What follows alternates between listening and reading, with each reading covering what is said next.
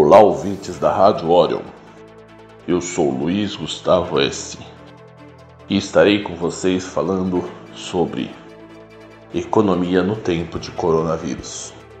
O governo federal parece que tem tomado medidas totalmente contrárias ao que a OMS e outros organismos internacionais têm recomendados para o enfrentamento do coronavírus.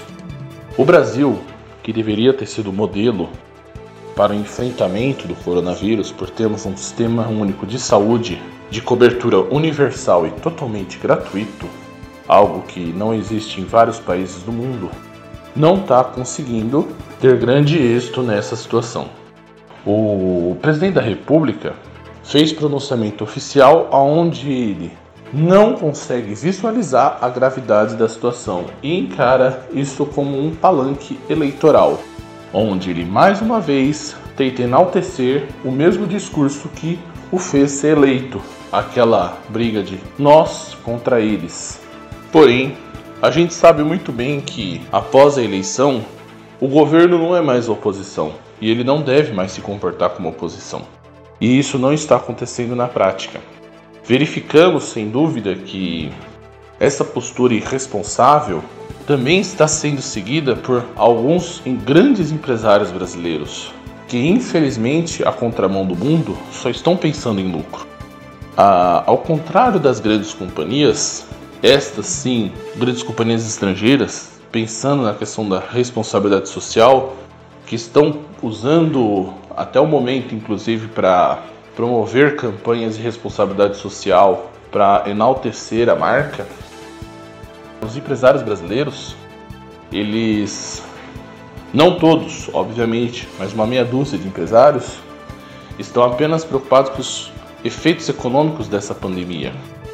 O problema é que, embora com certeza vai ter impactos econômicos, como aumento da inflação, Talvez aí uma nova disparada do dólar, aumento do desemprego e um cenário bastante delicado que talvez venha culminar em aumento da inadimplência e outros problemas de ordem econômica, se o presidente contrariar a linha de pensamento de vários prefeitos e governadores que estão engajados na questão da quarentena e da pandemia e resolver fazer com que o país volte a uma normalidade que não existe, fatalmente ele pode vir a ser processado por crime de responsabilidade e ser alvo de um impeachment.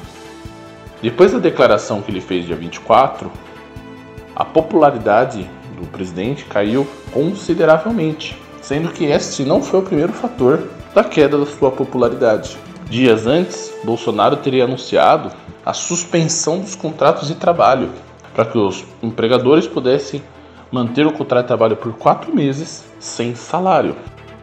Tal medida já estava causando grande comoção e revolta social, então ele acabou voltando atrás em questão de horas e não pondo este dispositivo na medida provisória editada dias atrás. Porém, como nós sabemos, são de uma medida desastrada a outra que a popularidade dele vai caindo e à beira de cometer crime de responsabilidade, que saberemos que isso vai acontecer hora menos hora se continuar o presidente agindo desta maneira, e com o apoio popular necessário, o Congresso Nacional fatalmente não irá evitar um processo de impeachment e, por consequência, o presidente deve cair até o final do ano se não mudar de postura. Isso é algo previsível. Contudo, a Constituição da República prevê novas eleições nessa situação, devido ao fato de não ter sido cumprido nem dois anos e meio do mandato. Seria o primeiro impeachment na história recente brasileira, onde o presidente não cumpriu dois anos e meio de mandato. Ou seja, está cada vez mais evidente a fragilidade do sistema presidencialista no Brasil. Paralelamente, nos Estados Unidos, o Donald Trump também passa por situação semelhante de risco de impeachment e que fatalmente poderá perder as eleições americanas que, correm, que ocorrem este ano, aonde não resta dúvidas que fatalmente será substituído por um democrata. Caso isso efetivamente venha a ocorrer, Bolsonaro perde o pouco de apoio internacional que lhe resta, uma vez que Mauro Macri, da Argentina, foi substituído por um justicialista que, por tradição, justicialistas eram apoiadores da esquerda latino-americana. Desta forma, não há algo que se falar. a direita conservadora no Brasil pode estar sim com os dias contados.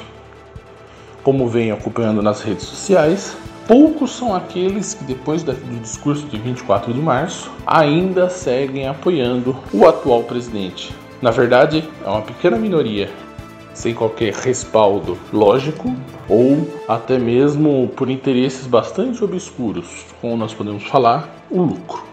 Por fim, deixo uma máxima para todos vocês ouvintes refletirem. A economia é feita de pessoas. Sem pessoas, a economia não gira. Reflitam. Um forte abraço a todos e até mais.